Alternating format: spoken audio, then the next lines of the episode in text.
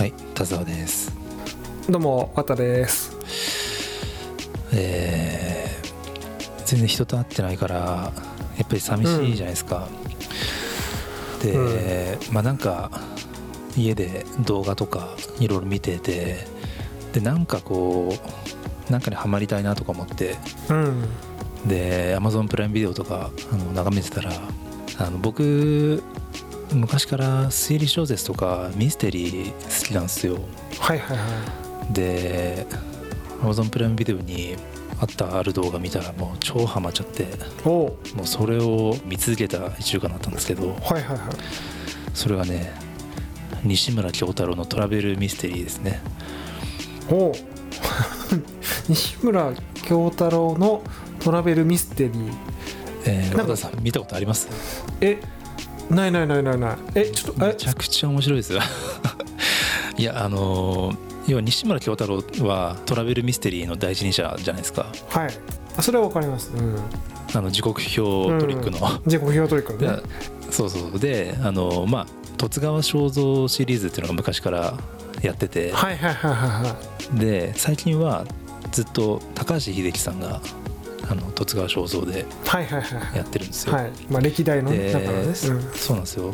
今もついこの間も最新作があってそれを Amazon プライムで見れるんですけど、うん、それそれ含めてもうそのね高橋英樹主演の西村京太郎トラベルミステリーシリーズが面白すぎてずっと見てたんですけど。はいはいはいはいはい。でねやっぱなんかそれを見てていろんなことを考えましてうん、これなんかあでも十津川警部シリーズはあの全然確かに見たことはああるわ。あの僕ありました。ね、うん。うん。あでもその誰主演でした？えっ、とね。結構もう20年2 3 0年前からずっと高橋英樹。あそうか。じゃあ僕が見てるのはそうですね、でおそらく高橋英樹さんですね。うんあのねまずねこの時期なぜ西村京太郎のトラベルミステリーがいいかというとうん、うん、いろんなとこ行くんですよ電車乗って。はいはいはいはいはい。うん。だからね見てて楽しいんですよ。そのまず。旅情疑似的にその 十津川さんと一緒にその楽しめるわけですよねトラベルをね、そうなんですよ、ううんん、ミステリーなトラベルをね。そうそうそうそうで今ちょうど Zoom であのうん。収録してるんですけど、はい。僕 Zoom の背景寝台特急カシオペアなんですよ。そうなんですよ。ここれれねまさにね。僕あの、うん。綿さんには寝台特急カシオペアの車内からお送りしてる形で綿さんにはお送りしてる。そうなんですよ。全然この音声で伝わらないことを今やってるんです今田沢さんは。この最初でもね僕何のその背景だか分かんなくてその、はい。スター・トレックのなんかあの宇宙船の中ですかみたいなの言っちゃったんですけどこれがカシオペアなんですね。このカシオペアリッチリでッチですねね、うん、そうなんですよ。あの殺人が行われたりとかするんですけどね。この綺麗な室内で。そうそうそう。で主に電車なの？その死亡事件が起きたのは主に電車なの？いや電車しか乗ってないですよずっと。電車？どっかにその あのわかんないけど湯河原とかそんなわかんないけどどっかの とこで湯河原なんて行かないからどっかのその途中ではあのその回の主役があの地方に住んでてそこと東京とのい、はい、あの往復で事件がいろいろ行われる。そういうことなんですねもうそれはもうトラベルミステリーそういうだけにそのやっぱりあれですね。あの移動中に起きるわけですね。そういう インシデントが。まあそれだけでもないんですけどね、まあ、なんかあうん。の電車の往復がいろいろ変わってくるんですけど。あはいはいはい。のなんかね結構こういう火曜サスペンスとかうん含めてですけど、こういうミステリードラマって見たことない人は結構見たことないと思うんですけど、うん。あの結構ね印象が違うんじゃないかなと思っててっていうのはこういうミステリー系のドラマもそうだし推理小説とかもそうなんですけどあの結局人情ドラマなんですよね大体。はいはいはいはいうん。あの殺人のトリックがどうこうとか時刻表トリックってもちろんそれもあるんですけど、うん。一番のメインはやっぱりあの人間のドラマっていうとこがあるんですよね。はいはいはい。うん。だからその何ていうんですかね人間関係とかその人間との向き合い方みたいなそういうところがね結構こう高橋英樹の人との接し方からいろいろ学べたりするドラマだなっていうふうに思いましたね。あそれはその十津川さんではなくて秀樹から学ぶってことなんですか？その秀樹。いやもはや十津川警部なのか高橋英樹なのか分からない、わかんない。もうそうだね。そのもうニアリーイコールだからねその二人は。ニアリーイコール。2 3 0年やってんだから秀樹が。うん。そうそううん。もうね。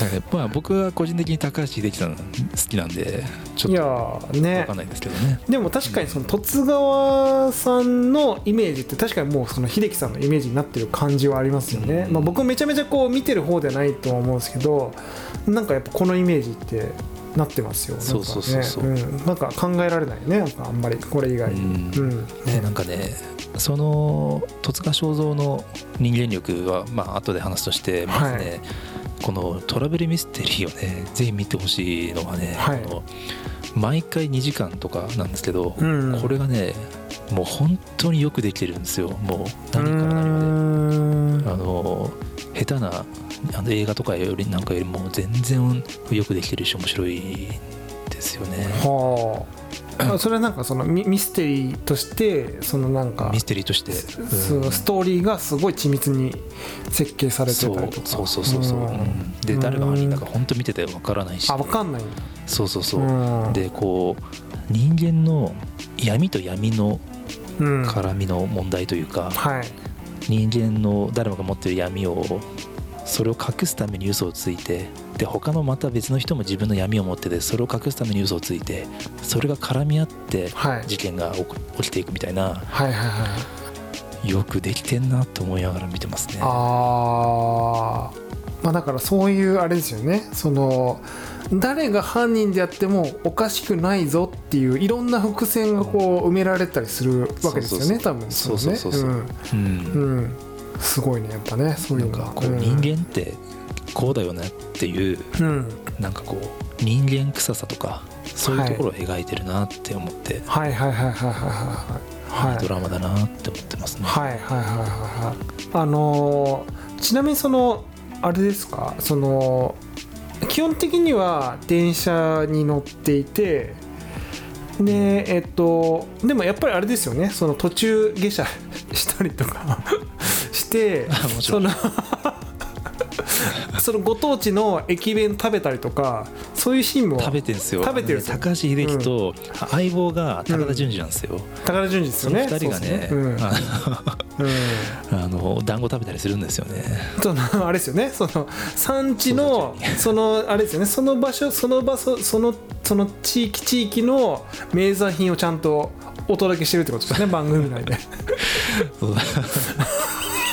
そうそうそうそう であのお土産とか、はい。うん、が置いてあったりとかして「ん？このお土産見たことあるぞ」ヒント載ったりとかする最高のその地域振興番組ですよね。そう考えると。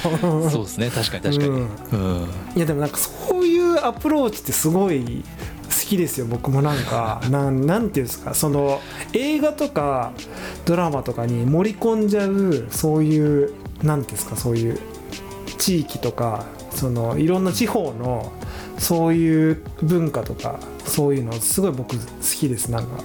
なんかねやっぱりあの魅力がその食レポとかよりも伝わる気がするんですよ。僕なんかいろんな そのは いやなんかストーリーも相まってそのいろんなその楽しみ方ができるじゃないですか。だってその例えばあのその静岡とか行ってあのなんかその美味しいお魚のお魚が入ってるなんかそのお弁当とか食べたとかなんかやっぱそこに行って十津川さんが食ってたやつ。をはい。そのその同じそのあれですよ。その重ね合わせられるじゃないですか。そういうあのあの味もそうだしそのなんて体験としてもあのこういう気持ちで食ってたんだなみたいなとかなんかそういう、まあね、うん、まあでも2時間で56人人死んでますからね。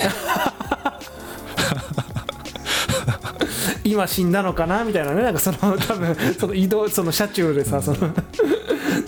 こういうそのドラマで人がこういっぱい死ぬんですけど、うん。なんかねその死ってなんていうんですかね。あの劇として人が死んでるっていう感じがすごい感じるんですよ。なんていうんですかね。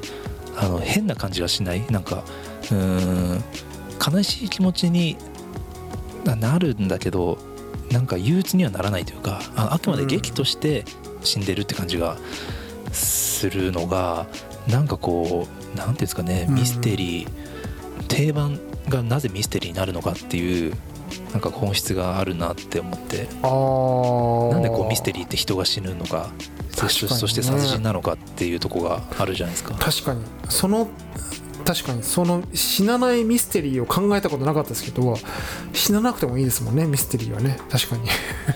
うん。そうでもでもやっぱり人が死ぬ死んで,、うん、でそこに殺人の動機があってってなってくると、うん。どうしても人間の一番闇がうん。一番あらわにななるのがやっぱりそういう人を殺してしまうっていうところになるから面白くなってるのかもしれないですけどあーね。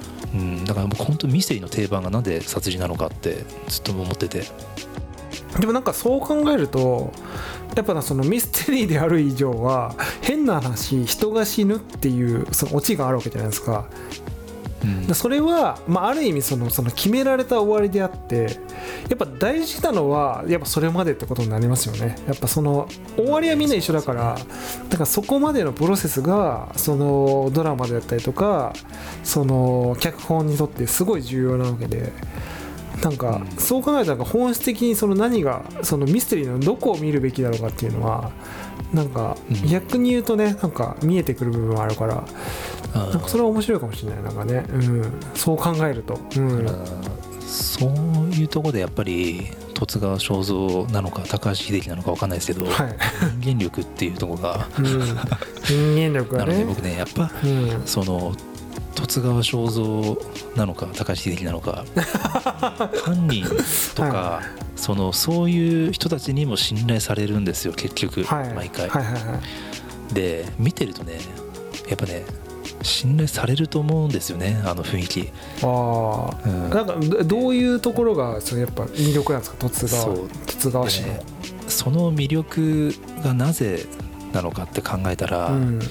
きっとそういう人って相手に騙されたっていいって思いながら話してるとこがある気がしますねその人と。ああだからもうその十津川さんがもうだからそういうそのうん。変な邪推とかそういうことはなくじゃなくてもう本当に本当にあ真正面から。信頼してて、うん。あなたにだったら別に騙されたっていいと思ってるしっていう雰囲気をちゃんと醸し出しながら その人とコミュニケーション取ってるんですよ。でそれってやっぱり相手からするとすごいこうなんかはいはいはうん。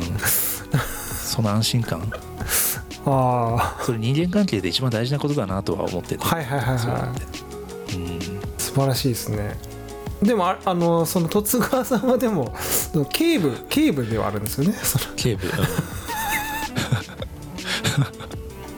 だいぶだから懐は深いですよね。なんかその懐が深い警部ですよね。うん昔うん。十津川さんにお世話になった知り合いがいてみたいなそういうストーリーがたまになるほど織り込まれてきたりするんなるですけどほど。はい。その時にあのいや私の知り合いが十津川さんに昔お世話になったらしいんですが十津川さんだけが私を人間として扱ってくれたって言ってましたとか そういうのがよく出てくるんですよね。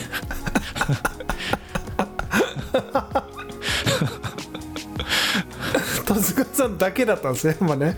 十津川さんだけ。警察はほら要は容疑者ああまあそっかそっかそっかそっか。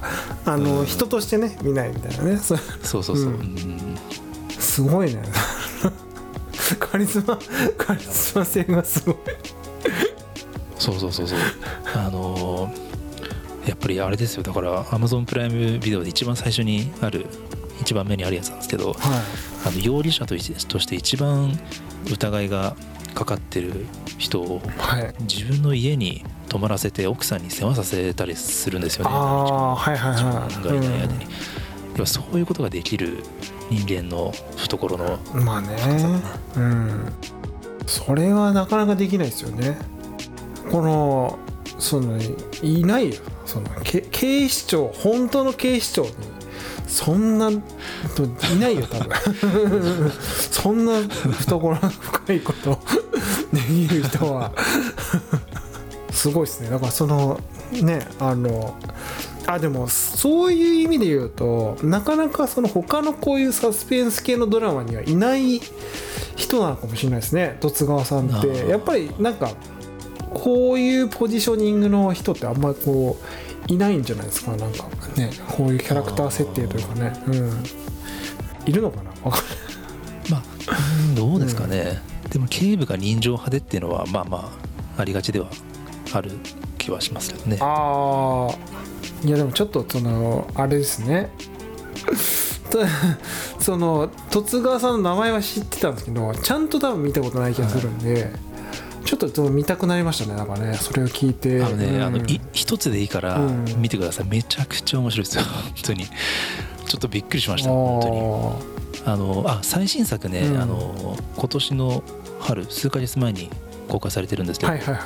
サンドウィッチマンが出てますよ。あサンドえサンド 犯人役で？その回も面白かったし、うん、いやその辺もお楽しみああまあそうですよね。それはねそれは。はあそうだ。いろんな人出てるなこれね。いでねあの僕こういうミステリーとかねこういうの好きなのはあのこう人によるだろうなと思ってて僕がこんなに面白いと思っても、うん。面白くないって人はおそんなにだと思うんですよ。それなんでかって言ったら多分ね人間模様とかそういう人の世間話とか、うん。そういうものに興味を持つかどうかっていうところで大きく変わるかなと思ってて。あだからね女性とかはね一般的にこういうドラマとかって好きな傾向が実際ミステリーって女性の方が男性よりも好きっていう統計があるらしいんで、ああそうなんだ。へえうんまあ、この十津川警部シリーズもそうですけど、うん。シリーズものってなんで安心するんですかね？なんかドラマ見てて。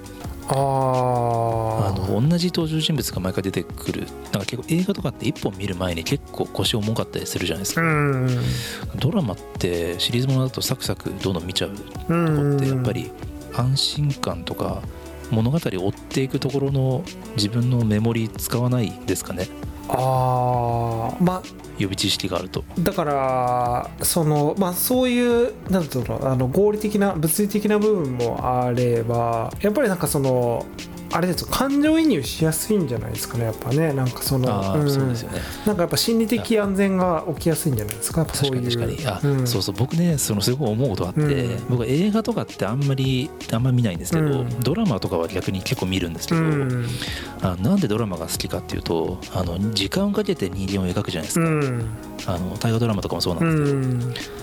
だからねなんか結局映画とかって人間を描描ききる前に終わっちゃったりとかしてなんか派手な演出とかストーリーとかで勝負しがちなとこがあったりとか、まあねすると思うんですよね。うんうん。本当ねたった2時間ですから。だって2時間ちょっとのねものなんでね。うん、あとはだからやっぱりその、まあ、こう変な話シリーズものだとある意味その主役であったりとかその主役にそのえー、と主演なんだろうそのメインのキャラクターにあのー関係してるキャラクターとかってやっぱりそのシリーズだからその死なないであろうなんかその何て言うのそのあの映画とかだとさその本当主役級のキャラでもさ死んじゃったりするんじゃないですか？なんかそのあのですごいこう悲しい思いをするみたいなあると思うんですけど、なんかそのそのシリーズの主役である以上は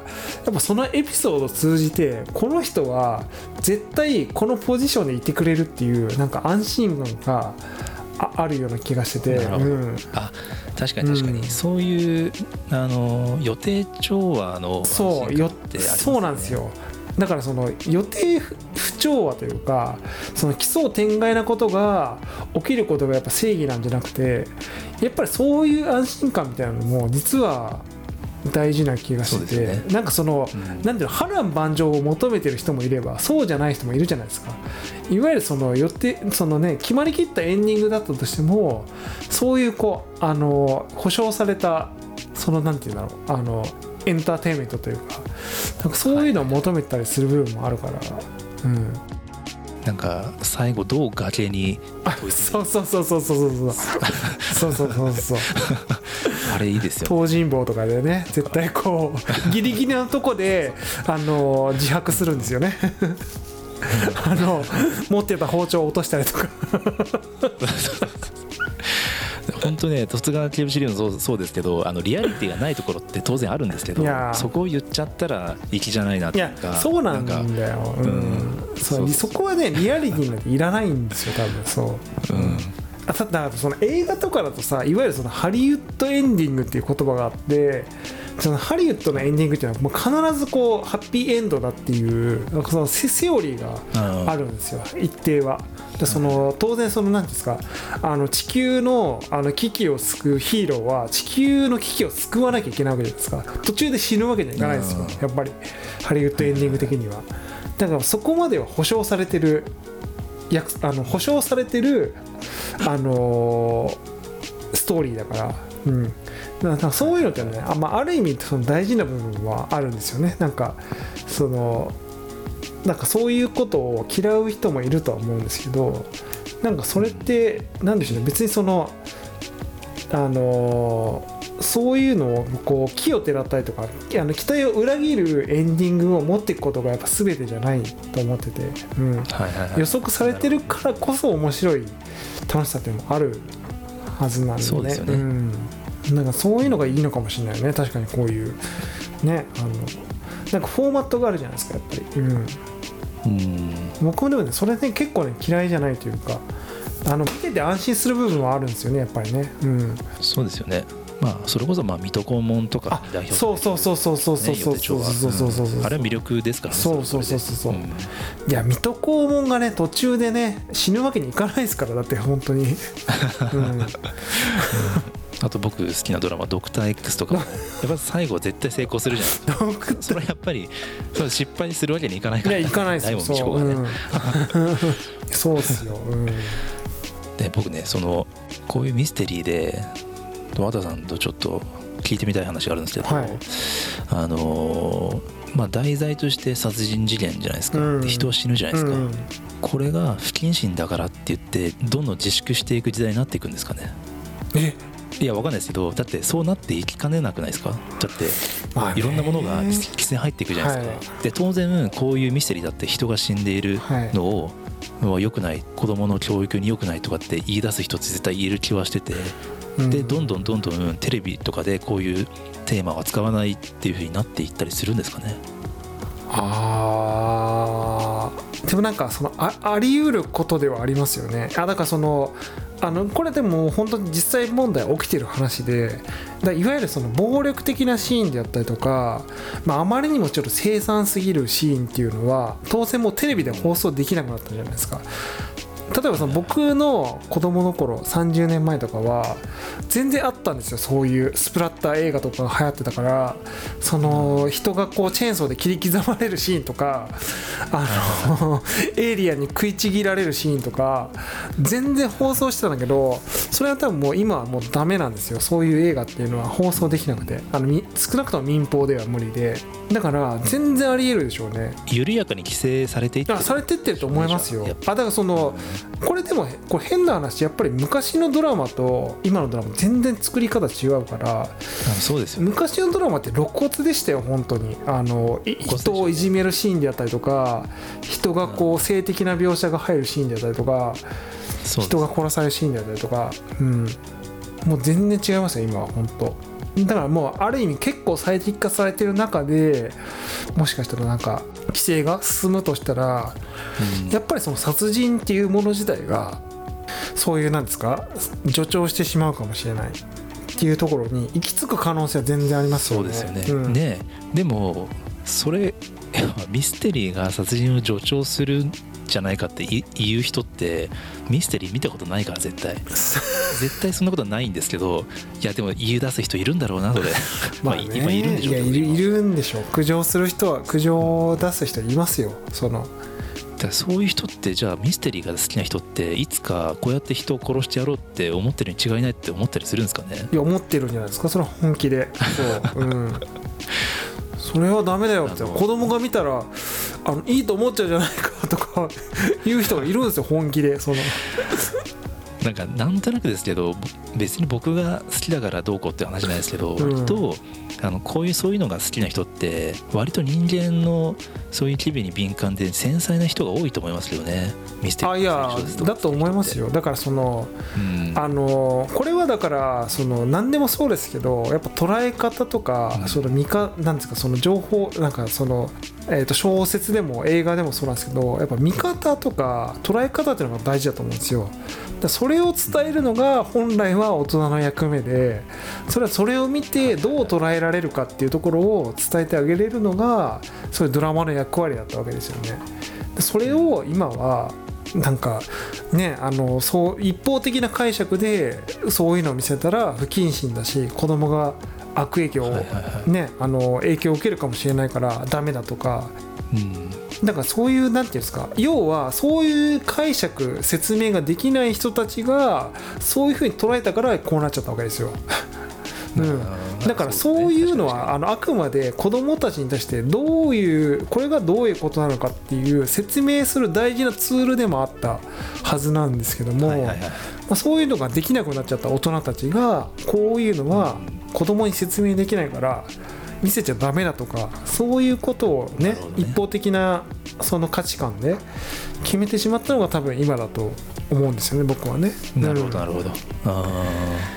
だからやっぱそれ言い訳なんですよ大人の本当に。うん、変な話。うん。ー実際人が死ぬようなミステリーで実際に書いてる人が伝えたいことって人間を殺すことの悲しさとか、うん。その人間が持ってる闇うのん。をもっと愛してあげることとかそうそうそうそうそう。そういうとこだったりいやしますそうですよ、うん。まあ、だからその極端なすごいだすっごい極端な捉え方をしたらまあだから性教育とかあるじゃないですか。性教育もだから要は性というものを、まあ、受け入れざるを得ないものであるわけだから生きてる上では。うん。それを正しく解釈するために伝えるはずなんですけども性教育を教えたがゆえに性行為に興味を持ってしまうとかだからこういう話だと思ってるんですよ。あの あの営みとか倫理観の形成として必要なのにそれを禁じてしまうっていう。はい。これはだからね人間として結構あのすごい差がな部分だと思いますよ。本当に。この辺は。うん、だからそれはあの捉え方伝え方であったりとかやっぱそれをもってその人間の差がどう捉えるかっていう話だと思うんで、まあ、別にその殺しを助長するとか殺人がいいとかそういう話じゃなくてそういうのを持ってそのどういう感情を持ってそれをどういう倫理観で捉えていくかってことが大事なわけじゃないですか。うんなるほどなるほど。なんかそれを無視しちゃうから逆に言うと分からなくなるんじゃないですかのかなと思いますよ。なんかその、うん、だあー。ってそこを伝えないからその温度感をね大人が、うんね、だからやった方がいいんですよ。そういう あのすっごい深い話になってますこれ。例えば、その子供になんで人を殺しちゃいけないのって聞かれた時に例えばその答えとして人が死んでしまうような物語を見せるとか、あそうそうそうそうそうそうですいうのよは一つのそうですよ、だってあのこれはだってそのねあのまあその時代で時代時代でその分けるのはそんな良くないかもしれないけど少なくとも僕とか田沢さんはそうやって育ってきた部分はあったわけじゃないですか。なんかその人を殺したら誰かが悲しむんだろうなっていうのをそういう演出で知ることができたりとか感情移入できるうん。っていうのが大事なわけでそうそうそうそうそうなんかそれがなくなったら逆に危ないですよね。僕は子供にそういうなんか教育はしたくないですけどね。なんかそういう守りの教育というか、うん、だからなんかあの恐れる必要はないと思ってるんですよね。そういう。なんかねそれはなんかちょっと人間をバカにしすぎると思ってるんですよ僕は。そういうなんかああのーなるほどなるほど、うん、それはいくらなんでもあのいやいますよ。たまにはもうとんでもないバカはいるから そういうの。いやでもそれは見ても見なくても一緒だからそいつはいずれやるやつだから、そう。そうですね、うん。そういうことじゃないんですよね多分ね、うん、だからどんどんその十津川さんは逮捕してほしい。いやいやそれこそがむしろあれじゃないですか。いい方向につながるんじゃないですか。そういうその価値観倫理観とかね。うんあーだから十津川警部の前で事件が起これば起こるほど世の中そうの人のですよ。メッセージになるってことそうですねそうそうそう。だって十津川さんはねそれこそ犯罪者の気持ちにもなれる人なわけだから。うん。そうそう。そう 犯罪者イコール完全に悪みたいな思想もあの結構極論だとは思いますよ。だからそのいろんな背景があって人は犯罪に手を出してしまうっていうのはえみんな最初はみんな同じね人間なんだけど、うん。だからそのバックグラウンドがあって犯罪に手を染めてしまう。そこを描くのは大事だと思いますけどねなんかね。そうですよね、あー確かに確かに。だってどんな人も何かのきっかけでどうにかなりますよそうそうそうそうそう。みんなねみんながみんな最初からね強靭というかね殺人鬼じゃないですから何かきっかけがあってそうなるわけですからね。だからそういうのをね啓蒙する上でも必要なんじゃないですかねやっぱね。そういうあのね。うん。まあ、あの毒を持って毒を制すじゃないですけどある程度やっぱ必要なんですよそういう刺激というか、うん、だからそれを持って初めてそれがいかにダメなことなのかっていうのを知れるわけなんで、うん。いや掘り出してくれません。十津川さんはだいぶ その 掘り起こしてくれましたね、これあのだから今うん。夜中の2時ですけど、はい、夜中の2時の会話ですよ完全に夜中の2時の会話ですねこれね それなりにあのお酒を飲んだ後の会話 ですこれね。そうそうそうそう。なんかちょっとあれですね。今までのあの収録の内容うとん。ちょっとテイストが違います、ちょっと違いますね。うん。確かに、そうなんですよ。僕だから毎日一応、うん、あの見てたんですよ、はいはいはい。それがなんか楽しみで最近だから人とも喋らずストレスもねたまりがちな中で、高橋秀樹さんだけが僕を見てくれ ねあの犯人と共にそのさ諭してくれるわけですよね。そのあのね。たしなめてくれるわけですよ秀樹は。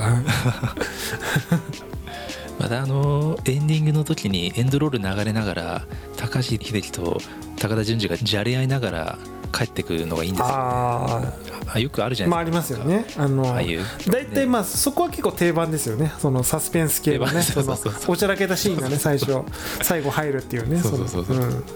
船越英一郎。そうそうそうそう。船越一郎。そうそうそうそうそうそうそうまたあのミステリーのドラマでよく出てくる定番の役者さんがいっぱい出てくるところがまた進化があったりとかしていや山村もみじとか。とかね片平渚さんとかさ。そうそうそうそう。浅野ゆう子と。かそうですよね。だからもうそういますよね。そのサスペンスに出てくる。うん。本当ベテラン人しかそうこなんですよね。そのいぶし銀ですよね。そうなんですよ。いぶし銀の、うん すごい。沢口靖子とかも出てるんですね。なんかねすごいなあ。そうそう沢口靖子ね。そうそうそうそう。沢口靖子と十津川警部のコラボの回もありましたね、はいはいはいはい。科捜研とみたいな。そうすごいね。あー。いや安心しますよ。でも本当に安心する。確かに。そのうんあのそのね。浮き足立ってないからなんか変にねその おじもうね。うんすんごい昔からね見てる人たちのね演技ってあ安心し安心しますよねやっぱねそのね。そうですよね、高橋ひとみとか出てるんですね。あいやーいいなー。うん。